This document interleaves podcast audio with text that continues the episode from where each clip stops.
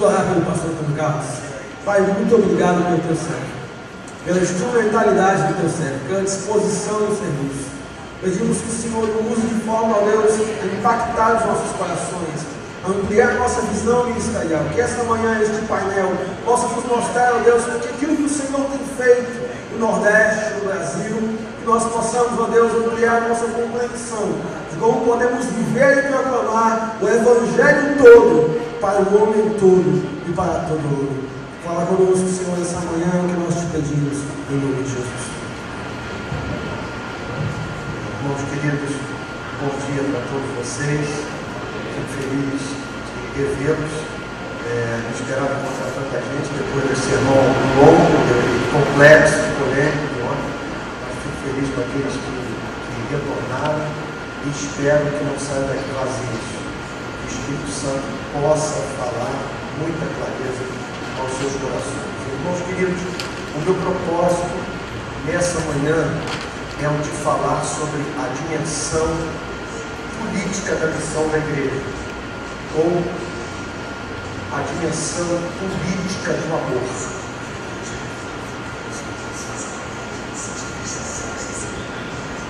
Foi essa verdade que eu aprendi nos últimos anos no meu contato com a realidade das favelas do Rio de Janeiro. Há uma dimensão política no amor.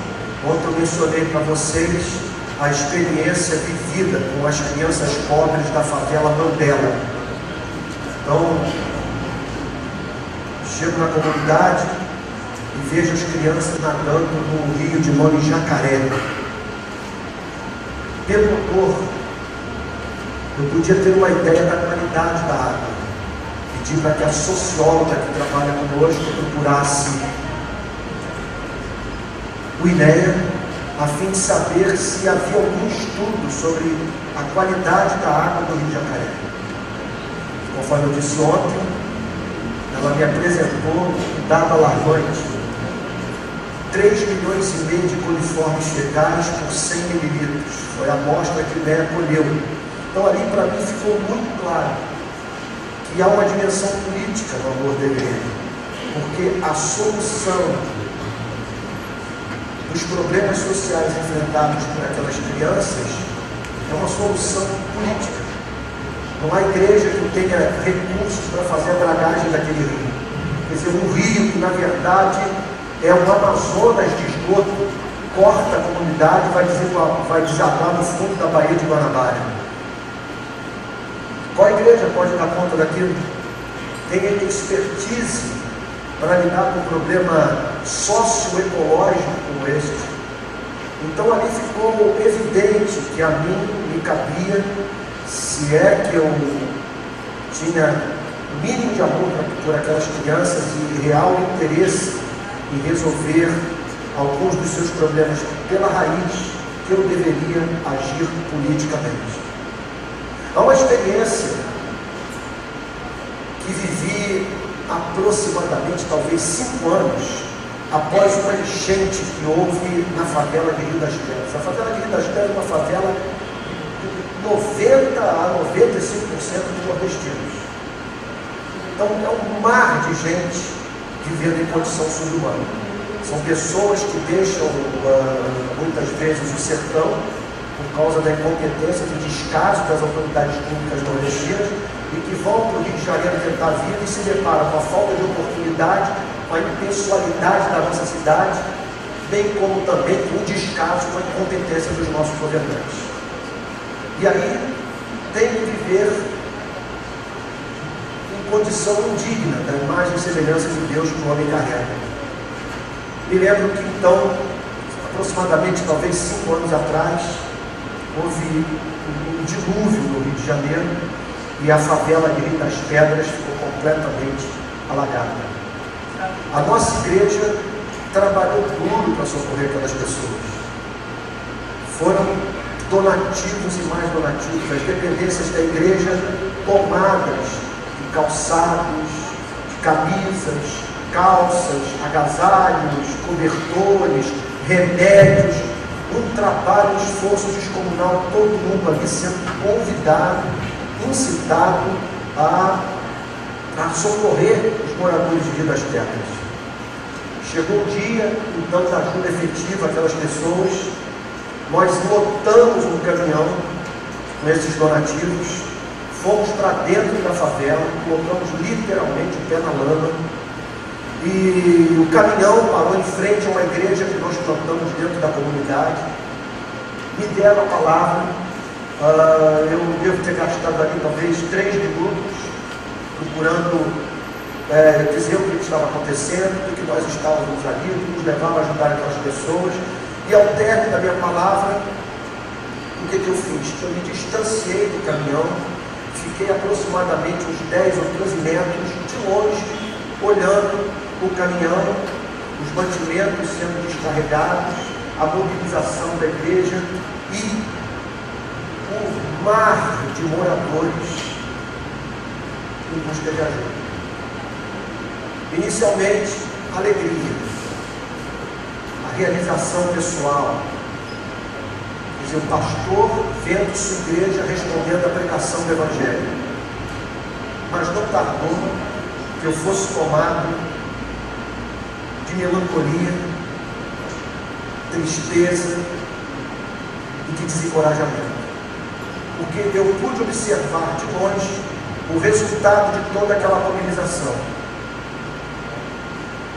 nossa mobilização representou a diluição de todos aqueles donativos no mundo de necessidade. E eu testemunhava aquelas pessoas pegando as sacolas de supermercado, voltando com uma peça de roupa um calçado, uma sandália, sabe, um quilo de alguma coisa para comer, carregando aqueles mantimentos para voltarem pelas ruas cheias de ratazanas e lama para os mesmos barracos.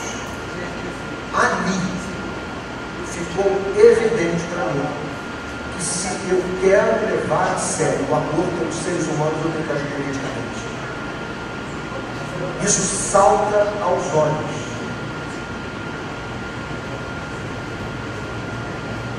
Mencionando o exemplo de ontem. Voltem alguns anos, 200 anos da história dos Estados Unidos e da Inglaterra. Eu estou mencionando os Estados Unidos e Inglaterra, poderia mencionar o Brasil, mas eu estou querendo falar sobre a escravidão do ponto de vista do comportamento da igreja. Então, o protestantismo aqui ainda não era uma realidade, como é hoje no período da escravidão no Brasil.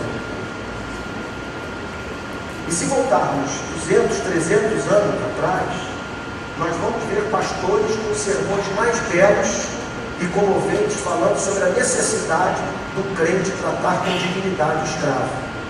Mas houve uns poucos que lutaram pelo fim da escravidão. Então, muitas vezes, nós vamos nos deparar, e não poucas, especialmente num país injusto como o nosso, com a seguinte opção: ou ficar com a filantropia, que alivia a nossa consciência e que não resolve efetivamente o problema de milhares de pessoas, uma vez que esses problemas são conjunturais, ou tomarmos a decisão de fazer aquilo que Dietrich Bonhoeffer disse que teve que fazer, de sujar as mãos, de termos que nos envolver com a dimensão política da vida. Hoje, no Rio de Janeiro, eu não sei se isso acontece aqui em Natal, mas as igrejas estão preferindo contratar seguranças para protegerem os carros dos seus membros nos cultos de domingo a mobilizar a comunidade, agirem, agirem politicamente, a fim de cobrar das autoridades públicas uma política de segurança pública que esteja à altura das demandas né, da cidade do Rio de Janeiro.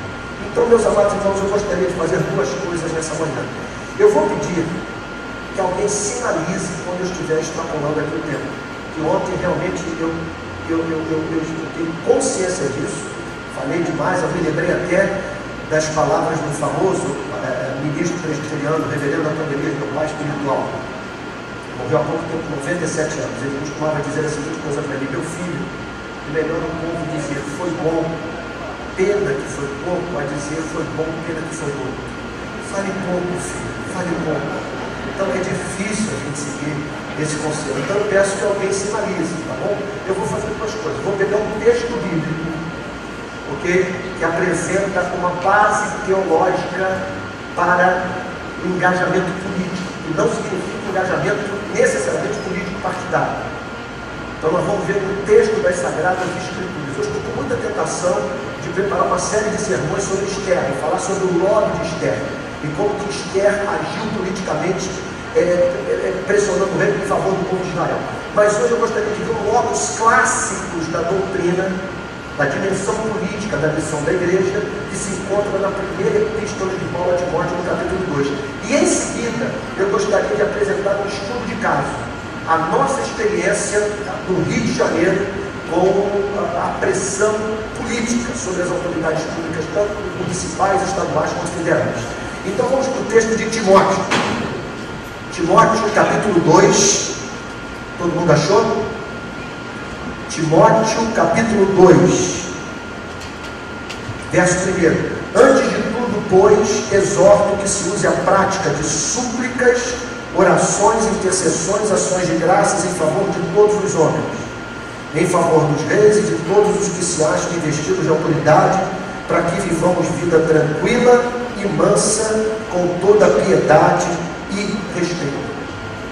Aqui está a base política, ou melhor, a base bíblica para o envolvimento por parte da igreja com as questões de natureza política. O apóstolo Paulo está aqui falando sobre culto, está falando sobre liturgia, momento de adoração, e de um modo solene, eu digo de modo solene, em razão da introdução que ele faz ao texto, antes de tudo, ele está, ele está falando sobre algo acerca do que a igreja não pode falhar. Quer dizer, com o qual a igreja não pode falhar. Quer dizer, algo que deve ser lembrado por toda a liderança da igreja. Antes de tudo, pois, exorto que se use a prática de súplicas, orações, intercessões, ações de graças em favor de todos os homens, em favor dos reis e de todos os que se acham investidos de autoridade, para que os homens vida tranquila, com toda a piedade e respeito. Cinco lições nos são ensinadas por esta passagem. Eu vou fazer o seguinte, eu vou lhes apresentar apenas o esboço porque isso aqui eu estou com material que é para uma exposição bíblica de uma hora, uma hora e meia. Eu vou apresentar o esboço da mensagem para que nós nos dediquemos a esse estudo de caso, que é a nossa experiência do Rio de Janeiro, que quem sabe é, é, é pode ser útil é, do ponto de vista de uma mobilização dos irmãos aqui de Natal para que a igreja tenha uma, uma, uma, uma participação na vida política da cidade do Estado mais efetiva. Então, que verdades esse texto de Timóteo nos ensina? Primeira delas, a igreja deve se preocupar com política. Isso é muito evidente. Os irmãos se reúnem no momento de adoração e no meio do culto, o pastor os chama para, para interceder pelas autoridades públicas. Quer dizer, fazia parte da adoração do primeiro século, a intercessão fervorosa a Deus, pelo rei, pelo seu secretariado, vamos assim dizer, pelo rei e pelos agentes do poder público. A igreja entendia que esta era uma questão de fundamental importância para o cumprimento dos propósitos de Deus na sua vida. Então, eles oravam pelas autoridades públicas. Antes de tudo, pois, vos exorto que se use a prática de súplicas, orações, intercessões e ações de graças em favor de todos os homens, em favor dos reis e de todos que se acham vestidos de autoridade. Segunda lição, só dando aqui o um esboço. Segunda lição que essa passagem nos ensina: que a autoridade pública pacra pode fazer o bem. Pois ele diz que se use a prática de súplicas, orações e ações de graças. Significa que num domingo qualquer a igreja se reúne para interceder pela autoridade pública. Essa oração é acolhida pelo Deus que ouve a oração do seu povo, o levando assim a agir na esfera pública, conduzindo a autoridade pública a tomar decisões que, que viabilizam a vida de cristãos e de não cristãos. O que leva a igreja, no domingo subsequente, a se reunir para prestar culto de ações de graças a Deus pela boa decisão tomada por uma autoridade pública não regenerada, que não professa fé em Jesus Cristo. E eu digo isso porque esta passagem foi escrita no contexto em que Nero era imperador.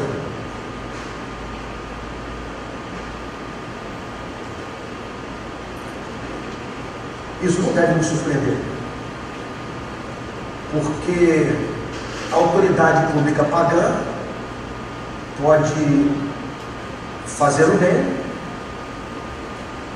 ainda que não haja intenção de com isso glorificar a Deus. Pode fazer o bem por amor a si mesmo. A autoridade pública pagã, segundo a teologia do Antigo e do Novo Testamento, pode fazer o bem porque por mais entregue ao pecado que esteja, continua sendo portadora da imagem e semelhança de Deus. E soma-se a isso o fato de que a Bíblia ensina com muita clareza que há duas operações da graça divina na vida. Há uma alteração sobre a vida dos eleitos, daqueles que foram separados para esta redenção, mediante a qual o Espírito regenera, abre os ouvidos, tira as escamas dos olhos, prepara o solo do coração para o recebimento da mensagem. É aquela operação que garante a eficácia da pregação.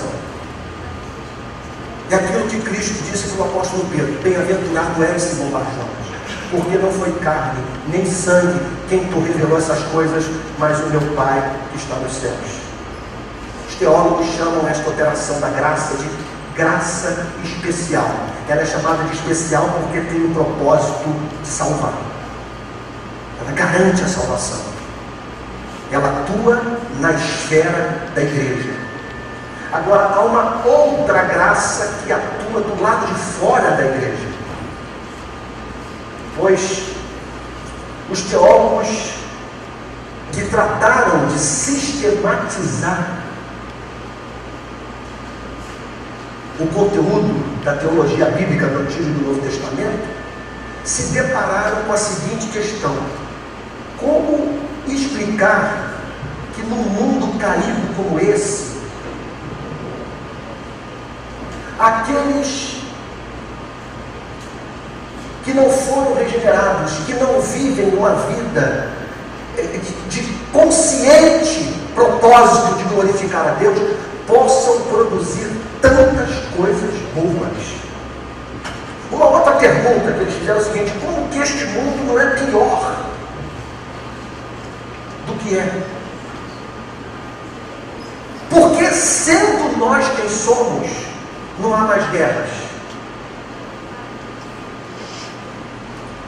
Porque nós vamos pegar a história do nosso país, como explicar o Ulisses Guimarães, com toda sua luta, com todo o seu engajamento em favor da democracia na nossa terra?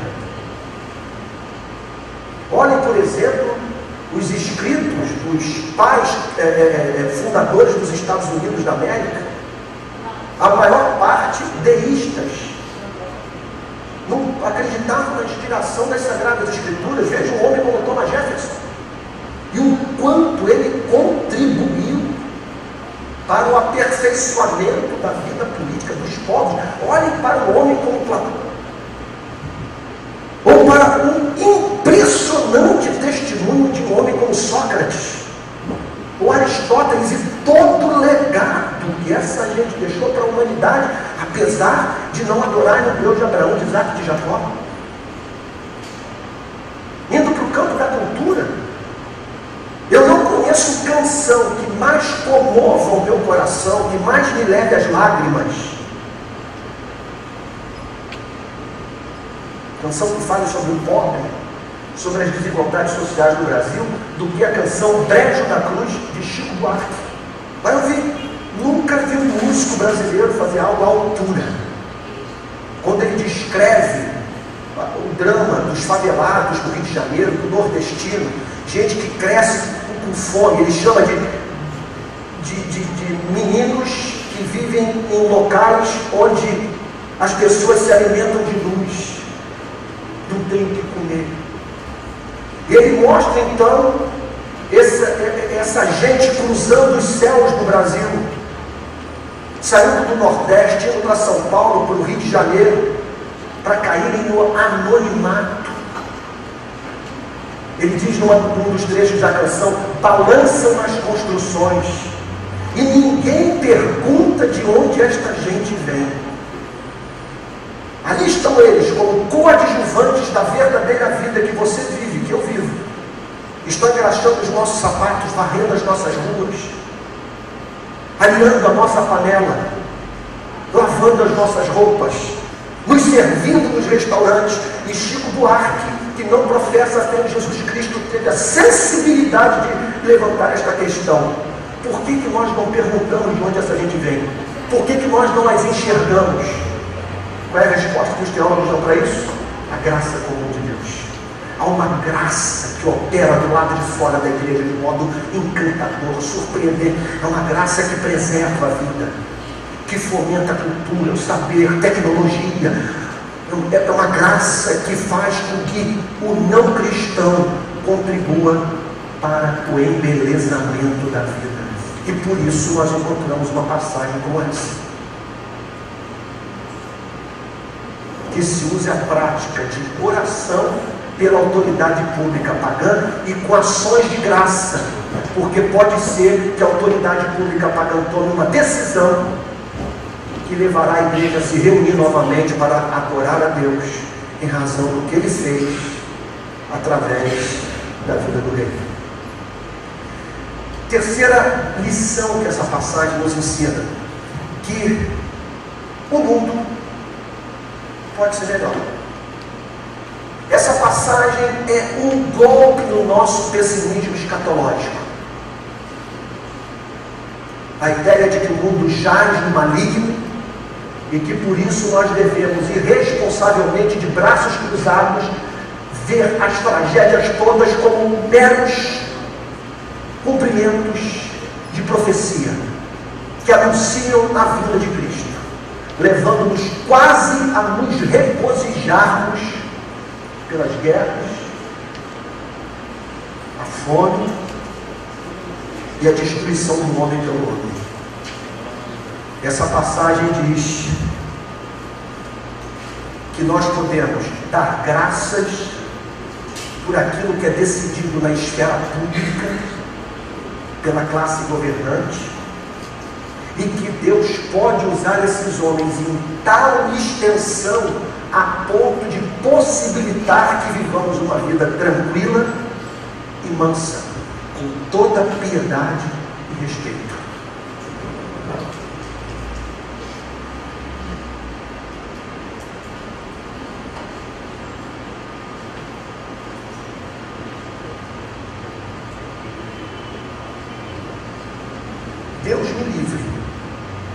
ser brasileiro, ser ministro, na minha idade, na década de 60 nesse país. Eu estaria morto. Alguns dos meus colegas de ministério já teriam me delatado. As manifestações que eu faço hoje nas ruas do Brasil, eu não poderia fazê-las na década de 60 no Brasil. O regime militar não permitiria. Que avanço que houve. Que avanço você vê hoje no trabalho de jornalismo investigativo dos meios de comunicação brasileiros. Temos uma liberdade de imprensa da qual nós não podíamos usufruir na década de 60, nos anos do regime militar, os chamados anos de chumbo. E por quê? Em razão disso que a palavra de Deus está nos ensinando. Há uma graça que atua sobre a vida da autoridade pública não cristã e que a transforma em, em instrumento do estabelecimento da paz, da harmonia, aquilo, daquilo que possibilita a seres egoístas viverem com o um mínimo de harmonia, que por sua vez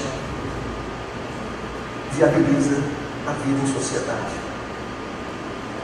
Quarta verdade que a passagem nos ensina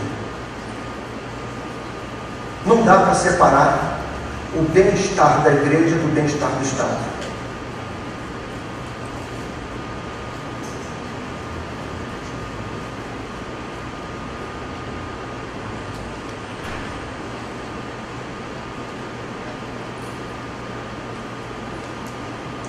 Olha o conselho. Irmãos queridos, quando vocês estiverem reunidos, orem pelo rei orem pela autoridade pública, a fim de que Deus use essa gente para viabilizar a paz. Orem para que não haja conflitos civis internos. Orem para que haja guerras com outras nações. Porque se o Estado for bem, haverá harmonia nos relacionamentos intramuros, nos relacionamentos que vivem entre os seus cidadãos, e haverá paz com as nações vizinhas. E se houver vida tranquila e mansa, e para John Stott eu concordo com ele, a boa exegese nos ensina que vida tranquila e mansa significa paz interna e paz do ponto de vista da relação com os outros povos Olha o que, que o texto diz: isto vai permitir que vivamos com toda piedade e respeito. O que significa piedade? Uma vida de, de temor a Deus, uma vida de adoração, de serviço, de culto a Deus e respeito, que nada mais é do que uma vida de santidade. Então, notem o que, que o texto está dizendo. Vejam o valor da dimensão, vamos chamar de dimensão política da vida, para a vida da igreja. É o Estado que será usado como instrumento por Deus, através do trabalho dos seus governantes, para o estabelecimento da paz, da chamada vida tranquila e mansa. E isto possibilitará uma vida de piedade e respeito. Ou seja, vai ter paz e você terá tempo para cuidar da alma. Vai ter paz e você vai poder sair do campo de batalha para entrar no seu quarto e ler a Bíblia.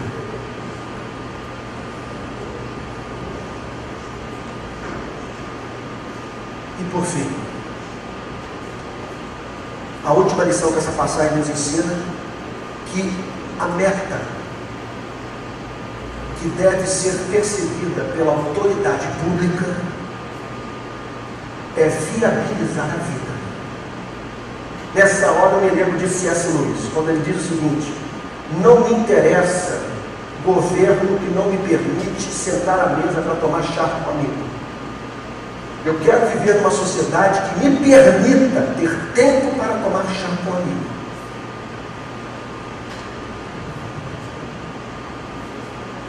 Então essa passagem aqui nos apresenta a meta mais ampla para o governo civil.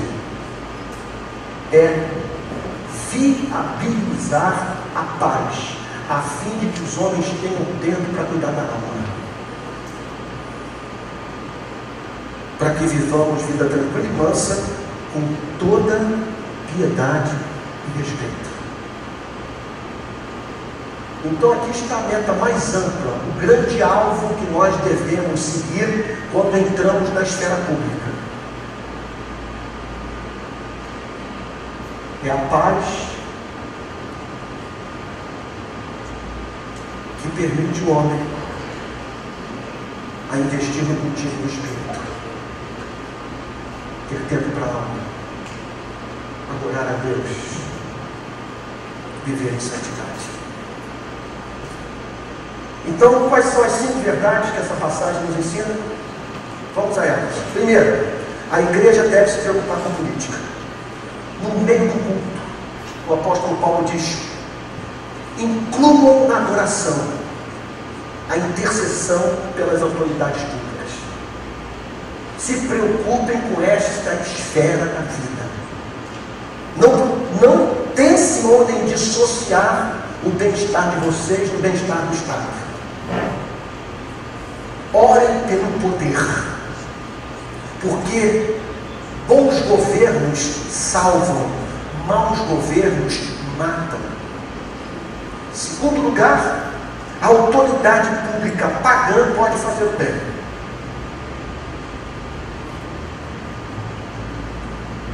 Ações de graça. E o imperador chamava-se Nero. Terceira verdade que essa passagem nos ensina: o nosso pessimismo escatológico não pode servir de justificativa para a crença no aperfeiçoamento da vida do Estado, das relações políticas. Que o mundo não precisa ser tão perverso quanto pode ser. O apóstolo Paulo chega ao ponto de dizer: mesmo numa sociedade pagã como a nossa, dominada pelo Império Romano, podemos viver vida tranquila e mansa. E desses homens tomarem decisão que vão abençoar a vida de todos. Apesar de não professarem fé em Jesus Cristo. Quarta verdade que essa passagem nos ensina o bem-estar espiritual da igreja não pode ser dissociado da saúde do Estado.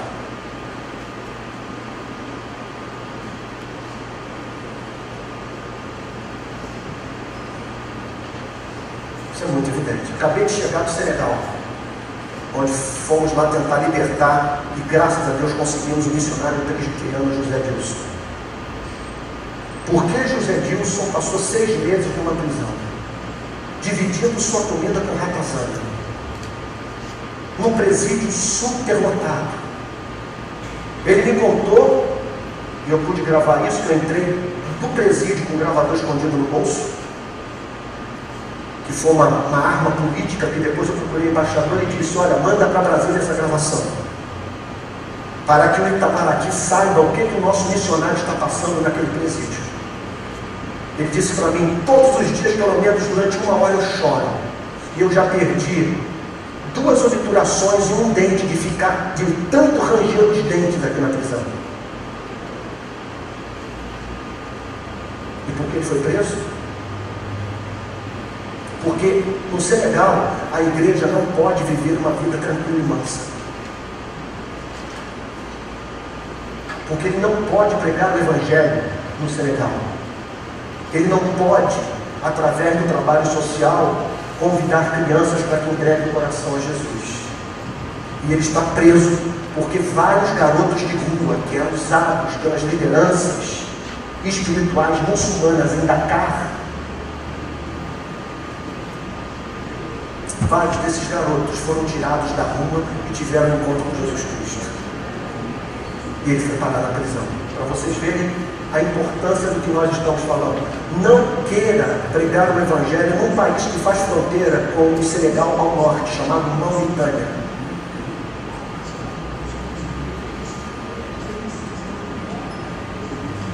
O que está acontecendo hoje na África é a prova do ponto que estou procurando sustentar nessa manhã. Que não dá para dissociar o bem-estar da igreja do bem-estar do Estado numa das ações políticas que fizemos em Dakar para libertar o José Dilson, nós procuramos o embaixador do Papa. E nesse encontro estava presente um diplomata brasileiro, mais a embaixadora, o Núncio Apostólico do Vaticano pediu para que nós não divulgássemos na imprensa uma informação da qual o Vaticano dispõe. O islamismo está descendo sobre a África, bancado pelo tráfico de drogas e por dinheiro da Arábia Saudita, o islamismo armado. Eles estão enviando para as mesquitas os imãs mais radicais, numa proposta de reformar o islamismo, fazendo com que ele se harmonize com os ideais da Sharia. Quer dizer, da expressão mais radical do islamismo. Vocês estão vendo a importância de se lutar politicamente? A importância de nós amarmos a democracia, de lutarmos pelo direito das minorias. Então não dá para separar o bem-estar da igreja do bem-estar do Estado. As coisas vão mal com o Estado. E aí o que, é que acontece? Nós temos uma igreja intelectualmente mal preparada. É impressionante você corrigir prova no seminário teológico. Eu diria para vocês que é, um, que é uma tarefa das mais espinhosas devido à dificuldade do estudante de teologia, de teologia de interpretar texto e escrever no português legível, de concatenar ideias. Então vejam os reflexos do colapso do nosso sistema educacional dentro da vida da igreja. Olhem para a quantidade de cristãos que vivem uma vida subhumana. Cristãos que fazem parte desse modelo econômico que obriga pessoas a trabalharem seis vezes por semana. Onde está escrito que nós temos que trabalhar seis vezes por semana, oito, dez, doze horas por dia? Por que, que a pessoa não trabalha de manhã e de tarde ela vai para casa para pescar, para ler um livro, para aprender um idioma, para fazer amor, para ler um poema? Porque nós temos que passar a vida dentro do trabalho, nos dedicando a tarefas enfadonhas para receber um salário mínimo. Karl Marx está certo quando ele diz que o, o não capitalista ele se apropria do trabalho do trabalhador. O brasileiro, em dois, três dias de trabalho, ele já faz por justificar o seu salário. Um salário mínimo para quem trabalha seis vezes por semana, oito a doze horas por dia, passa quatro horas por dia dentro de um ônibus ou de um trem, com o transporte descontado do seu salário, sem direito à assistência médica para executar tarefas infadoras.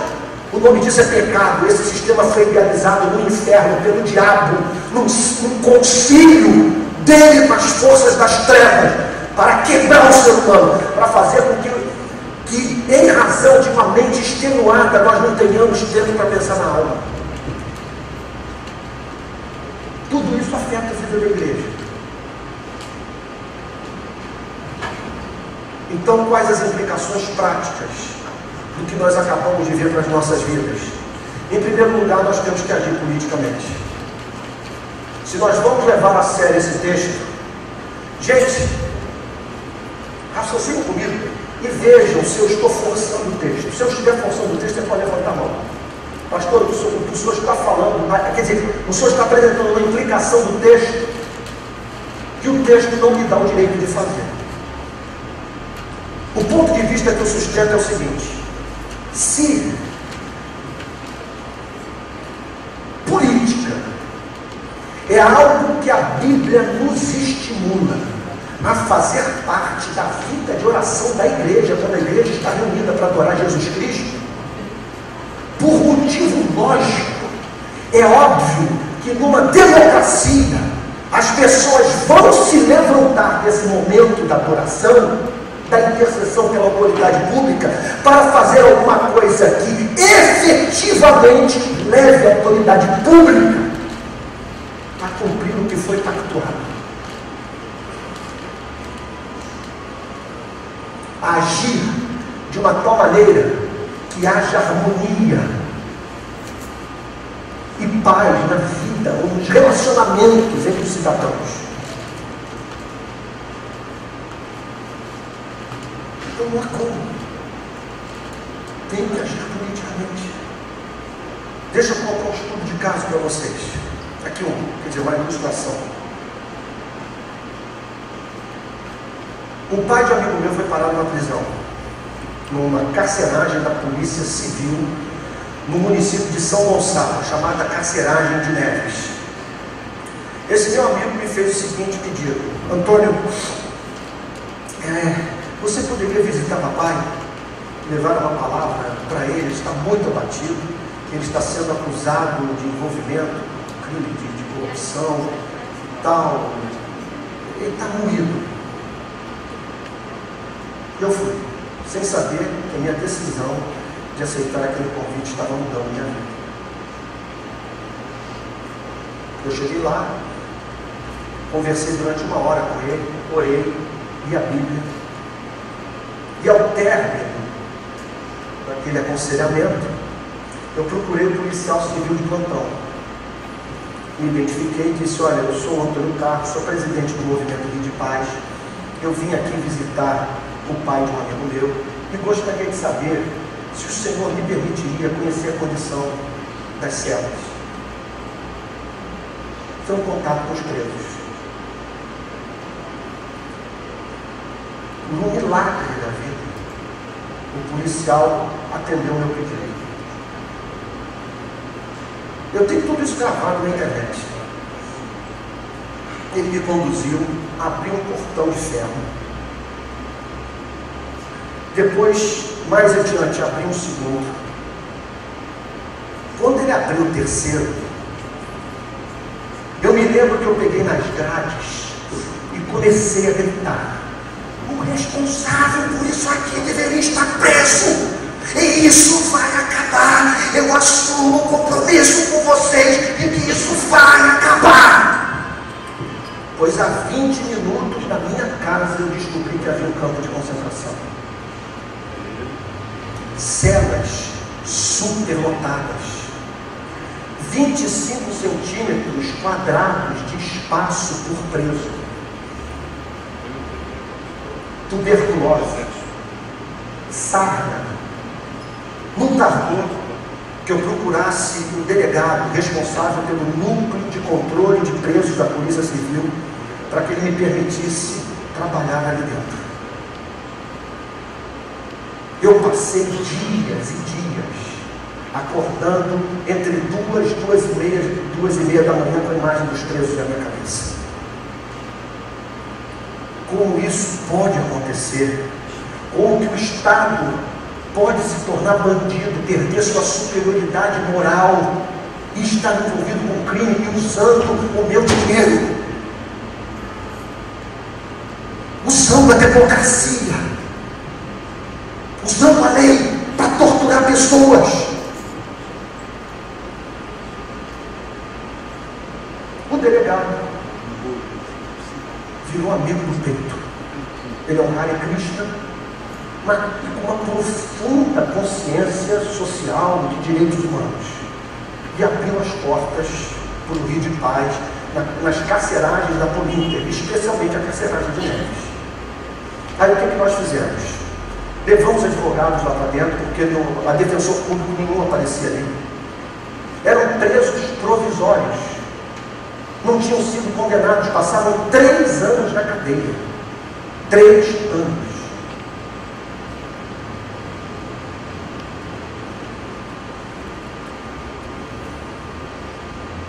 Eu vi um policial carimbar,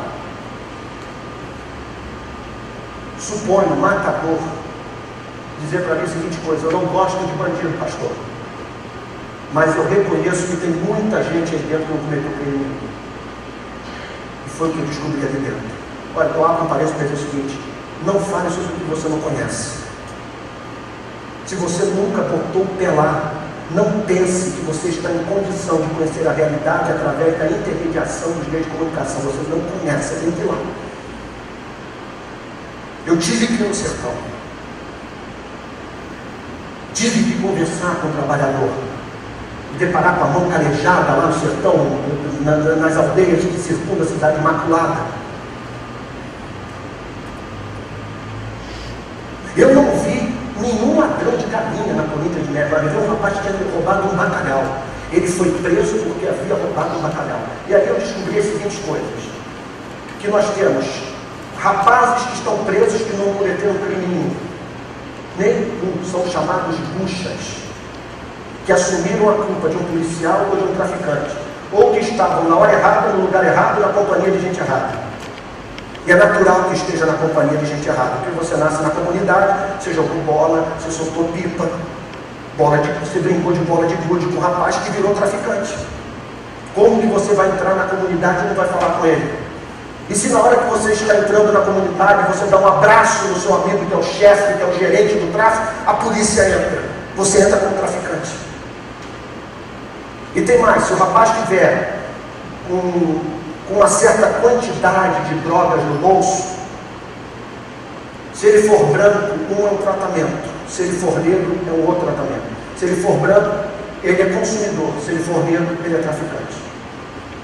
Então, o Brasil não é o país da impunidade. O Brasil é um país que tem a polícia na cola do pobre. Na cola. É, é, é, é, é muito claro você que essa punição, essa tortura tem cor, tem classe social. São garotos de 18 a 25 anos, pobres, negros e pardos, fora da escola e sem referência de pai dentro de casa. Eu vi gente ali cuja vida não representa nenhuma ameaça à ordem pública. Nenhuma. Dá para você botar o garoto dentro da sua casa.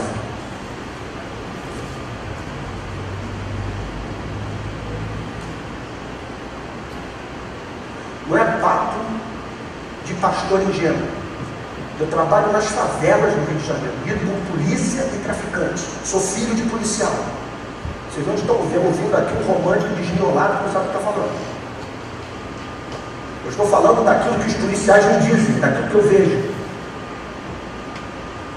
de entrar na cela, de ficar trancado dentro da cela, de em dois minutos você sair da cela encharcado e de ver um cumprimento de uma máxima, de como um maluco que passou pelo Rio de Janeiro escreveu nos viadutos: gentileza gera gentileza. Outro dia, o policial me trancou lá dentro, se esqueceu que eu estava dentro da cela. Aí eu vi um rapaz atrás de mim, de uma facção, dizendo a seguinte coisa: e aí, o cara não tem medo de ficar com a gente, não. Ao que eu virei para ele e disse o seguinte, meu irmão, escuta o que eu vou lhe dizer. Responder ao bem com o bem é do homem. Responder ao mal com o bem é de Deus. E responder ao bem com o mal é do diabo. Eu não acredito que eu estou lidando com demônios. Eu estou apostando no amor. Gentileza gera gentileza. E aí nós entramos com advogados dentro da política levamos lá para dentro dentistas, levamos médicos, lutamos para que eles tivessem pela primeira vez acesso a banho de sol, porque eles estavam detidos no antigo estábulo da polícia militar. O lugar foi feito para cavalo, estava recebendo seres humanos. Fizemos mais do que isso, levamos a imprensa lá para dentro, a BBC foi para lá dentro, Al Jazeera, o Jornal Globo. Ganhamos uma primeira página do Jornal Globo com um voluntário nosso de nome Pierre, francês, com o termômetro. Ele botou o termômetro dentro da cela e o fotógrafo do Globo bateu. Foi a primeira página do jornal. A mão do Pierre e o termômetro. 56,7 graus Celsius.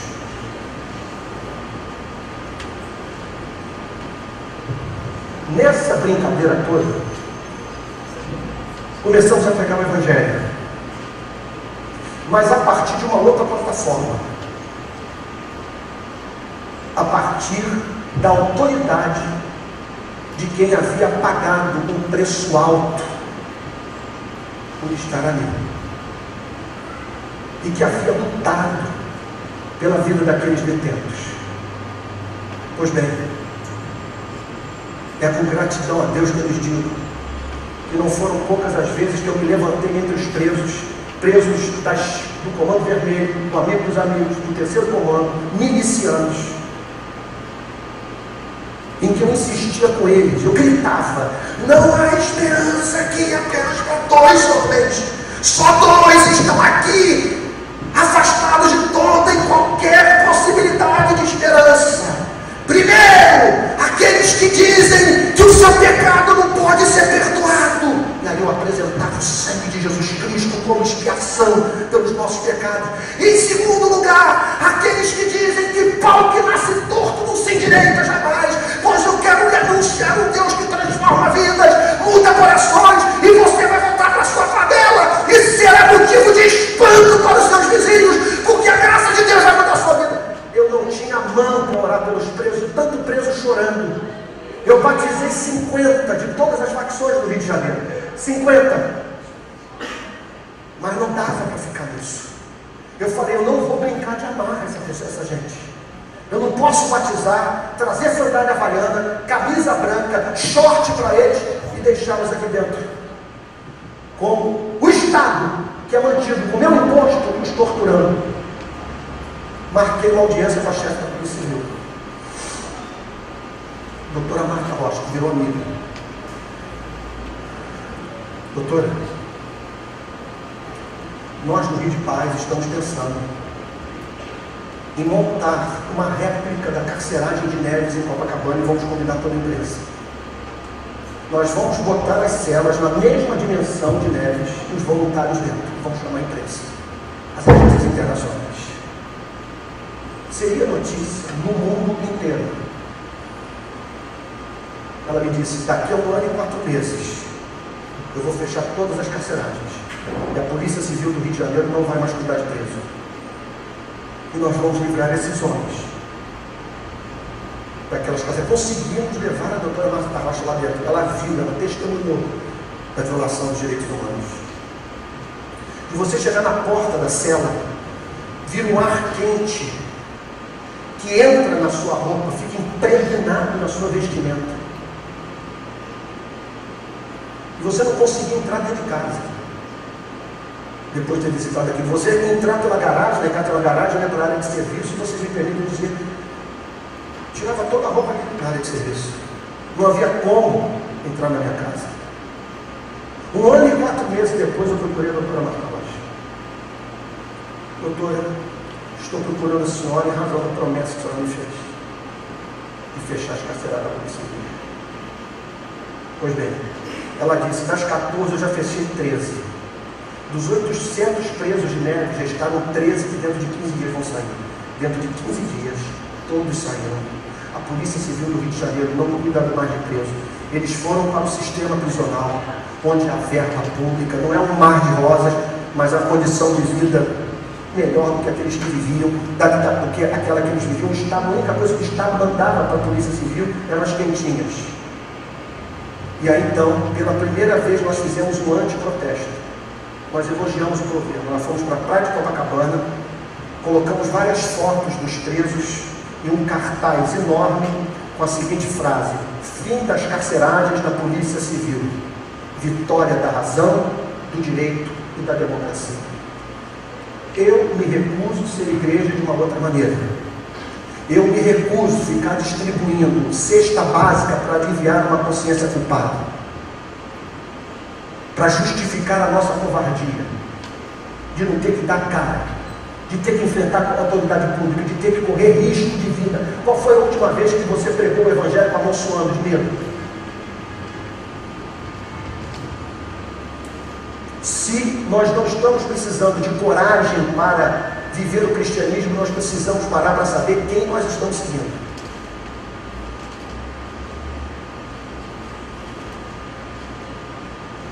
Então há uma evidente dimensão política no amor. O amor estava ali, na carcerada da Polícia Civil, sussurrando para mim. E agora, meu servo? E agora? Vai lutar politicamente por, ele, por eles? Você vai deixar os que você batizou e os demais que foram criados à minha imagem e semelhança dentro desse Estado? O que, que você vai fazer da, da Constituição que está em suas mãos, do pacto que foi feito entre vocês, do qual você é partícipe, porque você é cidadão desse país injusto?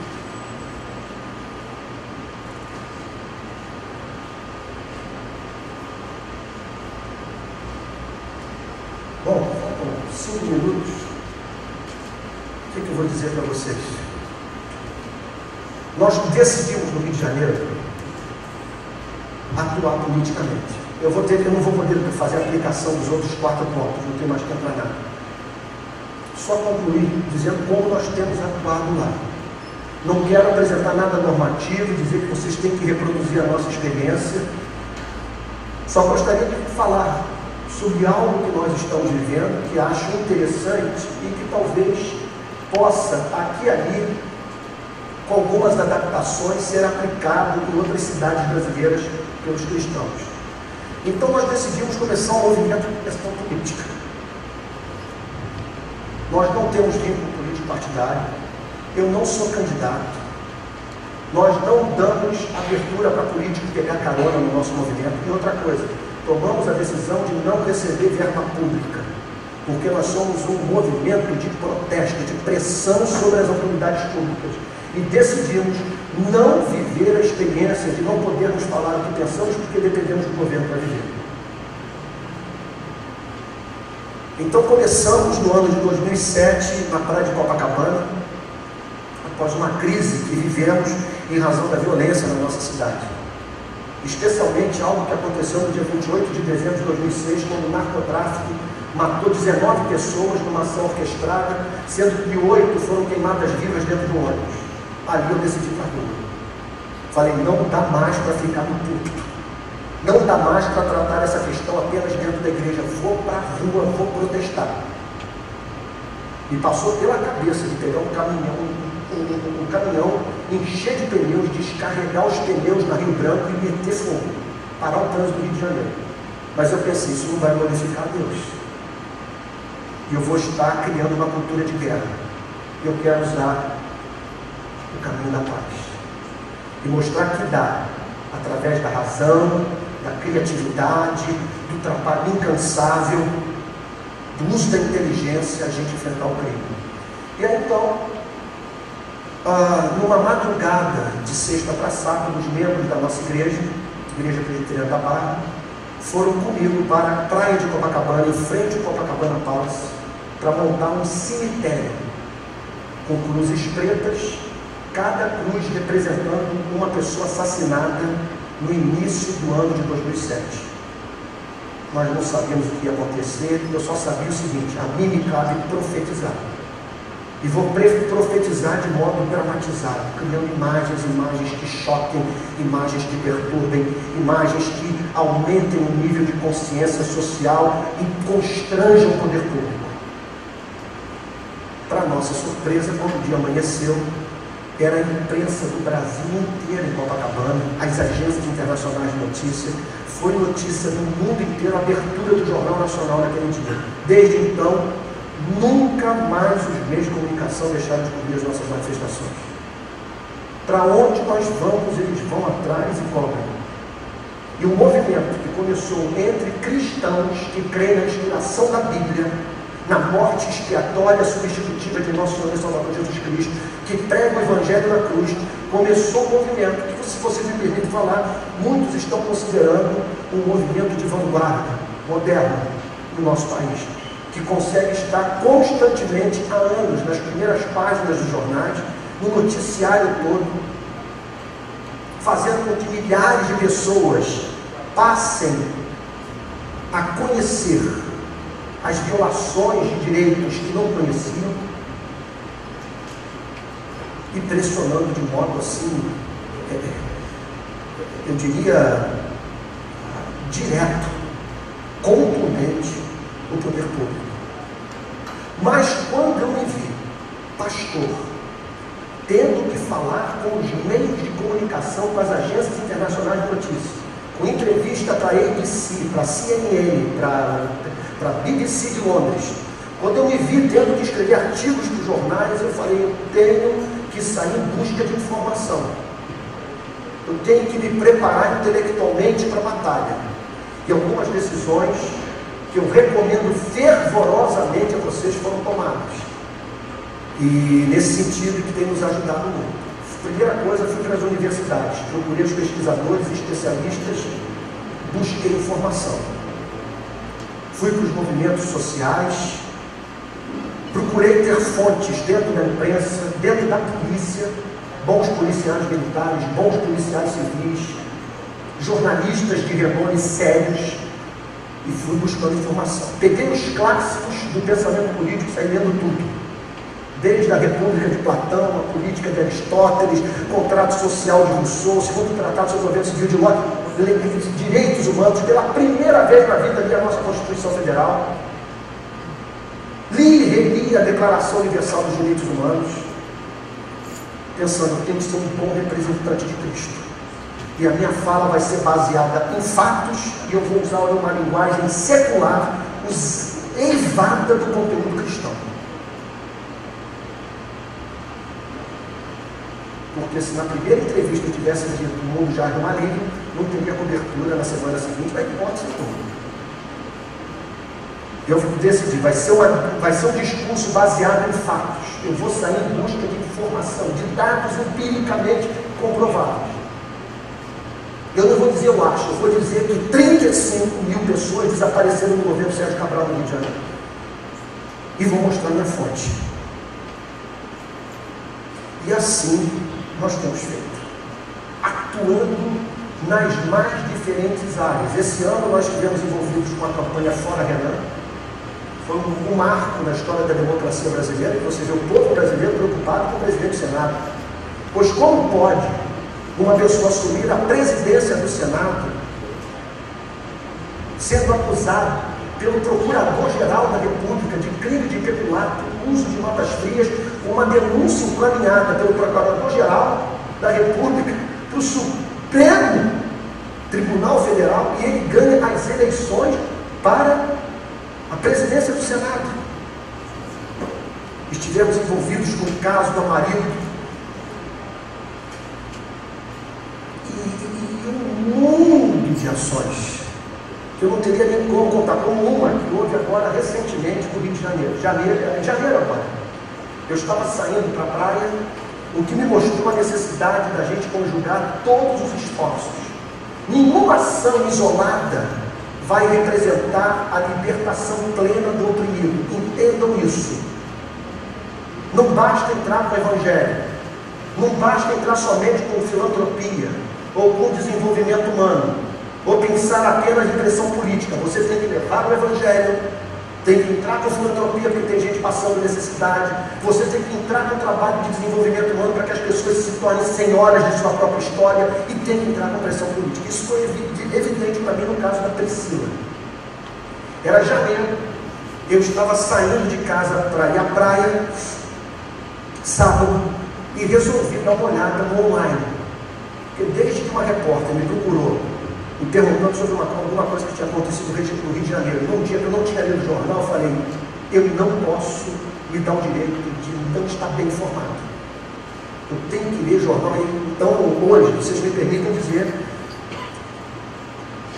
tem pelo menos dois jornais por dia, eu procuro ler, quando a agenda me permite, Jornal Globo, a Folha de São Paulo, Vista Veja, o online, os grandes articulistas que estão todos ali salvos no meu, no meu computador. E nesse dia então, ah, li o jornal estava escrito assim, bebê de um ano morre em Belfor Roxo. Liguei para o voluntário, de nome André, pastor, falei, André, vamos lá em Belfor Roxo? É o longe a beça, gente, área de miliciano. Vamos lá em Belfor Roxo conhecer o drama dessa família, ver o que a gente pode fazer por, por ela, conhecer esse caso. Passei na casa dele, apanhei, fomos para Belfor Roxo. Depois de muito lutar para encontrar a casa da família, entrei numa rua e vi uma família tipicamente de nordestinos à minha direita. Todos muito comovidos. Saltei do carro, me identifiquei, e eles prontamente me acolheram, identificando e falando da sua dor. Eram os parentes da menina Giovana Vitória que tinha morrido no assalto. Eu orei, preguei o evangelho para eles, e não tardou que o avô da menina, um pernambucano, pedreiro, ele me pegasse e me levasse no local do crime. Quando eu cheguei lá, ele me mostrou uma, um quebra-molas e me disse, olha, o carro da minha nora parou aqui, dos, dos bandidos parou desse lado. Um deles saiu com uma pistola e deu um tiro na minha nora, no lado do, do vidro do motorista. A bala bateu no volante e atingiu o filho no peito da minha neta. Aí eu conheço a Priscila, a mãe da Giovana Vitória. A Priscila vira assim para mim e me conta a seguinte história. Pastor, quando eu vi o disparo, eu desesperado, eu engatei a marcha e, e arranquei com o carro. Quando eu olhei para o lado, pastor, gente, eu não sei se alguma cena pior do que essa que um ser humano pode haver. Eu vi a minha filha com o peito se contorcendo. Você imagina um filho seu se contorcendo porque recebeu um tiro de pistola no peito. A menina fazendo assim. E balançando o rosto de um lado para o outro. Conheço a filha do pedreiro pernambucano, tia da menina, que me diz a seguinte história, pastor, quando a Priscila entrou com a Giovana no hospital, ela pegou a Giovana já morta e trouxe a Giovana ao peito para lamentar, porque a Giovana tinha feito no dia 29 de dezembro um ano. Um ano. Dia 29 de dezembro. O avô me levou na casa. Os presentes ainda todos embrulhados. As roupas da Giovana todas penduradas no armário. Uma casa simples, pobre, mas com um quartinho que havia sido feito por uma princesa. Chego no, no cemitério, levei a família, tudo isso no sábado, no mesmo dia. Levei a família, no pátio da família do meu carro. Estou andando na direção do local do sepultamento, ouço a Priscila gritando: Meu Deus, meu Deus, o Senhor me deu essa filha, meu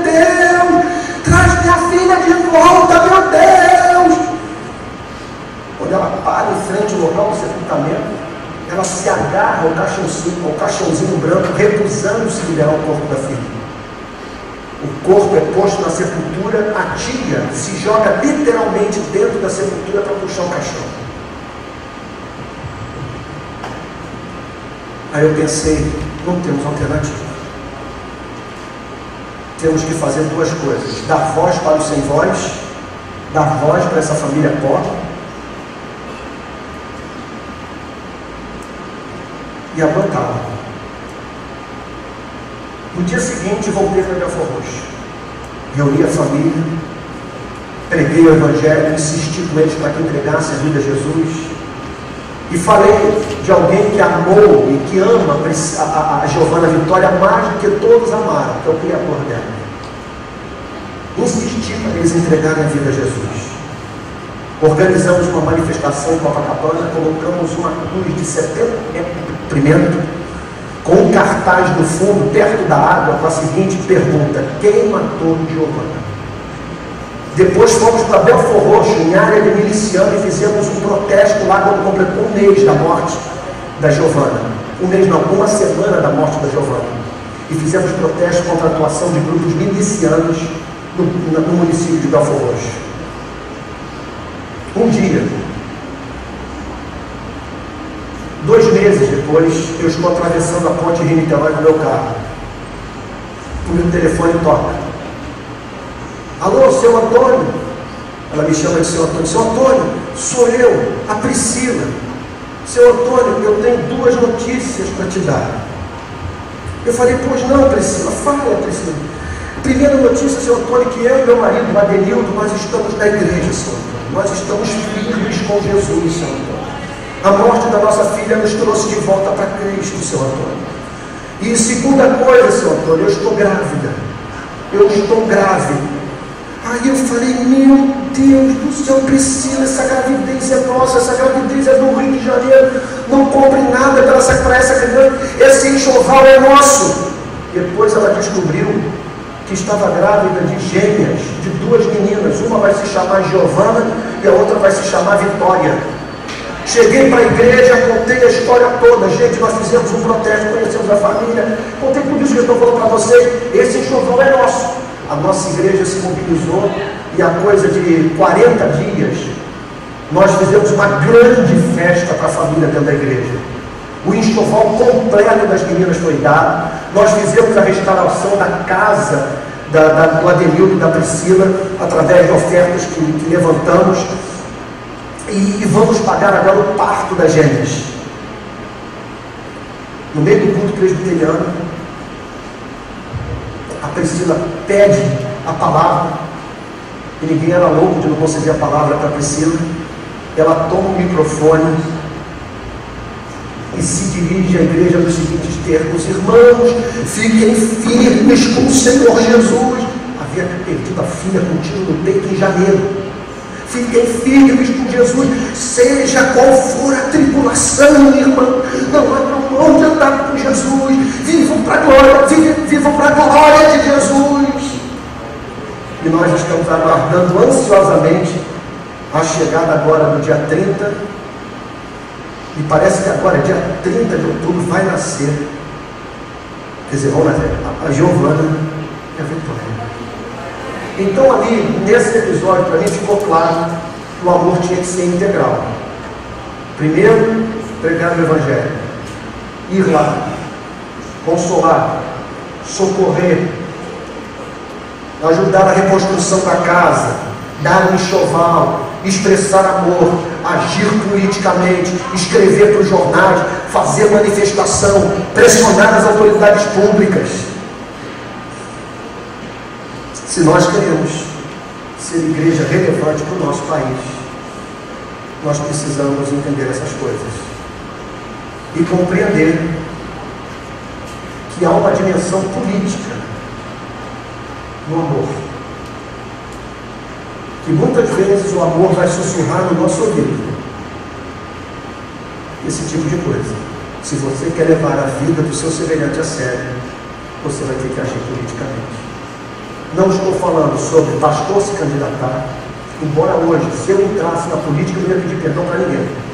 É uma vocação santa. Calvino diz que não há nada igual na face da terra, em razão dos seus efeitos, dos frutos que podem ser colhidos através da atividade política feita por gente que, que tem competência para atuar na esfera pública e que ama. Esses dias um garoto evangélico me parece muito sério, me disse o seguinte, pastor, eu estou me candidatando a deputado federal em São Paulo. Que conselho que dá? A primeira coisa é o seguinte, meu irmão, pegue um avião, vá ao Rio de Janeiro, visite uma favela nossa e depois vá no sertão. Depois de você conhecer o sertão do Nordeste, caso você seja eleito, sabe, daquele dia que você, sabe, assim, dê conta do que você viveu, já lá, eleito, no Congresso Nacional, se naquele dia você chegar à conclusão que se esqueceu daquela gente, diga para si mesmo, eu sou um canalha, eu não valho nada. Pois como que você pode ver aquela desgraça toda e não se compadecer daquela gente? Então, meus amados irmãos, nós precisamos ser igreja no Brasil. Não podemos reproduzir modelo eclesiástico de outras igrejas que tem muito a nos ensinar, mas nós precisamos saber que no caminho da nossa casa para o templo nós cruzamos favelas, nós vemos corpos estendidos no chão, a nossa economia é mantida na base de trabalho semi-escravo, porque é escravidão velada. Uma pessoa trabalhar seis vezes por semana, 10, 12 horas por dia para receber um salário mínimo, não tem tempo para viver.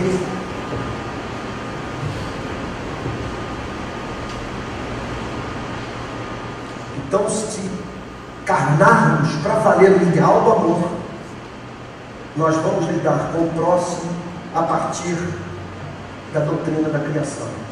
E isso vai nos levar a pregar o Evangelho para eles, porque é horrível viver nas trevas. É horrível você comer comida e não sentir o sabor. É horrível, nos momentos de prazer, você não ter ninguém no universo para dizer muito obrigado. Por isso nós vamos pregar o Evangelho. Nós vamos fazer obra de filantropia e continuar distribuindo cesta básica, e camisa, e remédio, e cobertor, porque é ruim sentir frio, e fome, e sede. E nós não vamos esperar uma revolução acontecer no país, o país finalmente se tornar justo para que essas pessoas sejam socorridas. Por isso o sucesso do Bolsa Família. Chega no sertão, chega nas favelas do Rio de Janeiro, eu não sou petista, não votei na Dilma nas últimas eleições, mas eles são imbatíveis no sertão, são imbatíveis nessa vela do Rio de Janeiro. Eu vi o sertanejo dizer para mim, a moça sertaneja, num barraco lá qualquer, dizer para mim, pastor, foram eles que fizeram por nós. Pela primeira vez que ninguém fez. Porque a fome tem pressa. E o que, que eu vou dizer? Eles erram porque não entram com obra de desenvolvimento humano e mantém essas pessoas sujeitas, quer dizer, dependentes da misericórdia incerta da sociedade e do Estado. Contudo, temos que reconhecer, saciaram a fome de muita gente. Você o Minha Casa Minha Vida lá Imaculada, a diferença entre a casa construída pelo governo federal e a chamada Casa de Taipa, onde o sertanejo vive. O banheiro do lado de fora, barbeiro para todo lado, um horror de casa.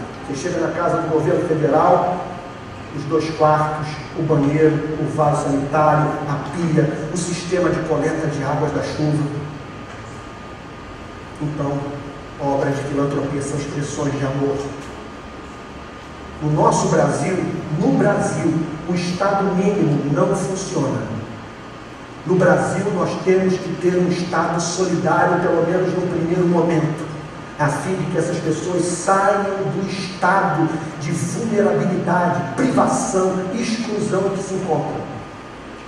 Agora, esse estender a mão é mais do que o Bolsa Família, é escola, é educação, alfabetização, é o pobre ser senhor da sua própria história. E se vamos levar o amor a sério, nós vamos agir politicamente. Agir politicamente Petição. O valor de uma petição, gente. Você mobilizar as igrejas para que milhares de evangélicos assinem alguma reivindicação a ser apresentada no poder público. Aí o Leandro, ou o Douglas, ou, ou, o Miguel vão se levantar, vão, vão conversar com o prefeito, vão conversar com o governador da forma mais doce, mas com milhares e milhares de cristãos ali do lado deles, dizendo: Nós estamos com o nosso representante. Foi o que aconteceu lá no Senegal. Eu procurei a embaixadora do Brasil e disse o seguinte: Embaixadora, eu estou aqui com 65 mil brasileiros que assinaram a nossa petição pedindo que o Itamaraty se empenhe na libertação do nosso missionário. E se o Itamaraty não se empenhar, vai ter protesto. O governo federal vai estar tocando na alma do Evangelho, porque para nós, missionário transcultural é a encarnação do ideal do cristianismo. Nós não vamos deixar o nosso missionário morrer nessa prisão. Não vamos, nós vamos fazer o que o governo americano faz. Quando o americano vai parar numa prisão em qualquer país do mundo, ele sabe que a América está com ele. E nós não podemos deixar o nosso missionário desassistido quando a senhora sabe que essa prisão é uma prisão política. E fez toda a diferença. 65 mil pessoas comigo em Dakar. E o que eu soube é que o Itamaraty teve que trabalhar duro e conversar com as autoridades públicas serenalesas para libertar o José Wilson. Orar. Eu diria o seguinte: tão somente orar seria pecado. Tínhamos que agir, cruzar o oceano, ir lá, visitar o missionário, correr risco, botar o gravador no bolso. Depois chegar para o embaixador e dizer: Olha, está aqui o conteúdo da conversa. Manda para Brasília, por favor. Olha o que, que ele disse. Ele vai morrer lá dentro. Ele está com taxa altíssima de diabetes. Ele vai morrer lá dentro.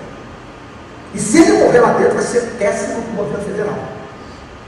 Porque o Lula, o último ato do, do, do presidente Lula, foi recusar o pedido de extradição do Cesare Battisti, que deixou a Itália depois de ter cometido vários assassinatos para se refugiar no Brasil. E foi acolhido pelo governo federal como, como fugitivo político, como, como, quer dizer, como militante político. Então, se o governo federal se empenhou para salvar a vida de um italiano, tem motivos redobrados para se empenhar para salvar a vida de um brasileiro inocente. Então, a petição é uma arma, manifestação de rua. Ir para a porta do prefeito, ir para o palácio onde um governador trabalha, gritar, estender faixas, tornar as violações dos direitos humanos públicas. Agora não vai fazer passeata Jesus Cristo salvo, o mundo já é no marido, ninguém ouve, a imprensa não cobre. Não tem repercussão nenhuma, vai como cidadão, vai como homem. Não se pode esconder uma cidade feita do monte. Depois as pessoas vão saber que você é de Jesus, que foi o Espírito Santo que inspirou, e vão dar glória ao Pai que está nos céus, porque viram a manifestação do seu caráter na sua vida. Mas vai como homem, vai como cidadão. Agora leia a Constituição, saiba em que porta bater. É um desperdício sermos tantos e tão grandes e não conseguirmos nos, nos mobilizar para defender o direito do pobre, do oprimido, do vulnerável, do excluído. Black box, ou black box é um ovo. Anônimos é uma gota no oceano. Nós somos 45 milhões no Amazonas ao Rio Grande do Sul. Estamos espalhados em todo o território nacional. E em 15 anos o Brasil vai se tornar pela primeira vez evangélico em sua história.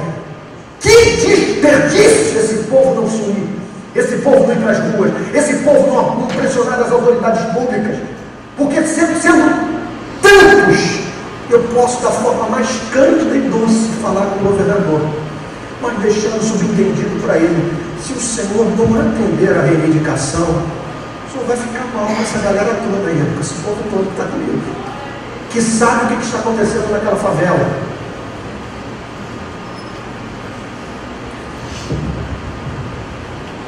construção desse estádio aqui em Natal e a reforma do Maracanã só aconteceu porque a gente deixou.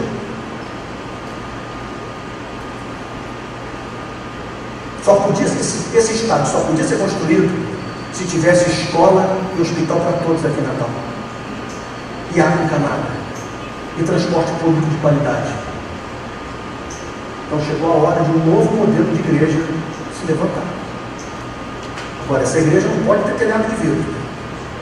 Quando eu comecei o movimento no Rio de Janeiro, um policial civil tarimbado me chamou no canto e disse o seguinte: olha, se tem parada errada na sua vida, daqui a pouco você vai receber um telefonema. Alguém vai ligar para você e dizer: ó, baixa a tua bola aí que eu estou com essa gravação aqui. Você vai ter que ter independência, não pode ter político na tua cola. Eu devo a nossa sobrevivência, a cobertura dos meios de comunicação, o apoio que temos recebido da sociedade civil ao fato de nós não termos vínculo político partidário. É claro que o cristão ele é livre para se filiar. É uma forma de participação política. É uma forma, quem sabe, de mudar o sistema de representação que está que é falido. Porque são representantes que trabalham para o rico e para os seus partidos, e não para a sociedade. A grande crise que nós estamos vivendo no Brasil é a crise de representação política. Não vejo nenhum problema em você se filiar ou se candidatar e você pode fazer isso para a glória de Deus, se essa for sua vocação. Há muitas formas de nós participarmos e que Deus desperte a igreja para todas essas dimensões do amor. E a única esperança que eu tenho para nós mantermos os jovens dentro da igreja. Porque essa moçada que está aí hoje do lado de fora, conectada no rede, nunca vai entender o nosso imobilismo, a nossa indiferença o fato de uma pessoa ter um encontro com uma instituição como essa e se tornar reacionária, retrógrada e preocupada apenas com tabaco, álcool e pornografia na internet. Quando a agenda do reino é coisa para mudar a vida de nós. Vou ficar de pé.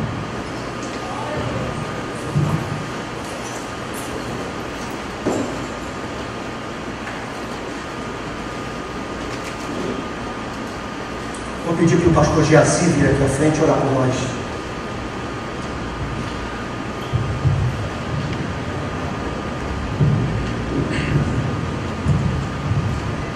Deus, nós nos colocamos humildemente diante do Senhor, reconhecendo, Deus, de que há muito a ser feito, pouco, quase nada nós fizemos. Mas é tempo, Deus, de nos arrependermos, é tempo, Deus, de olharmos para o Senhor, olharmos para o teu imenso amor e dizer de que a única coisa que nos resta é viver inteiramente para a propagação do teu reino, Pai. Deus toca os nossos corações ao andarmos pelas ruas, ao trabalharmos, ao conversarmos, toca os nossos corações, abre os nossos olhos, ó Deus, para que sejamos de fato, ó Deus, incomodados com aquilo que está contra o teu reino, contra a tua vontade, aquilo que é pecaminoso, aquilo que é corrupção, aquilo que é maldade, que venha de fato fazer com que nós venhamos a nos indignar com aquilo que está acontecendo. Pai Deus, que em nome de Jesus Cristo, Pai, nossa cidade de Natal seja impactada pelos evangélicos, pelos servos do reino, pelos súditos do reino.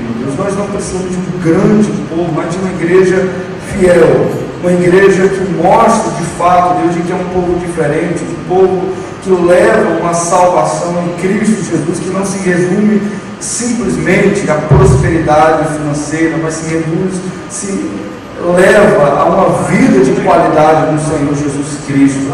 Em nome de Jesus, meu Pai, faz com que haja um povo diferente, um povo santo, um povo que ama, um povo que busca a glória de Deus. Pai. Deus, em nome de Jesus Cristo, que não haja desunião entre as igrejas, que não haja é, interesses pessoais, mas que haja simplesmente o desejo de fazer com que aqueles que pensam diferente, aqueles que às vezes por detalhes se separam, mas que sejam um povo só, marchando para a glória do teu nome. É assim, Deus, que nós rogamos, em nome de Jesus.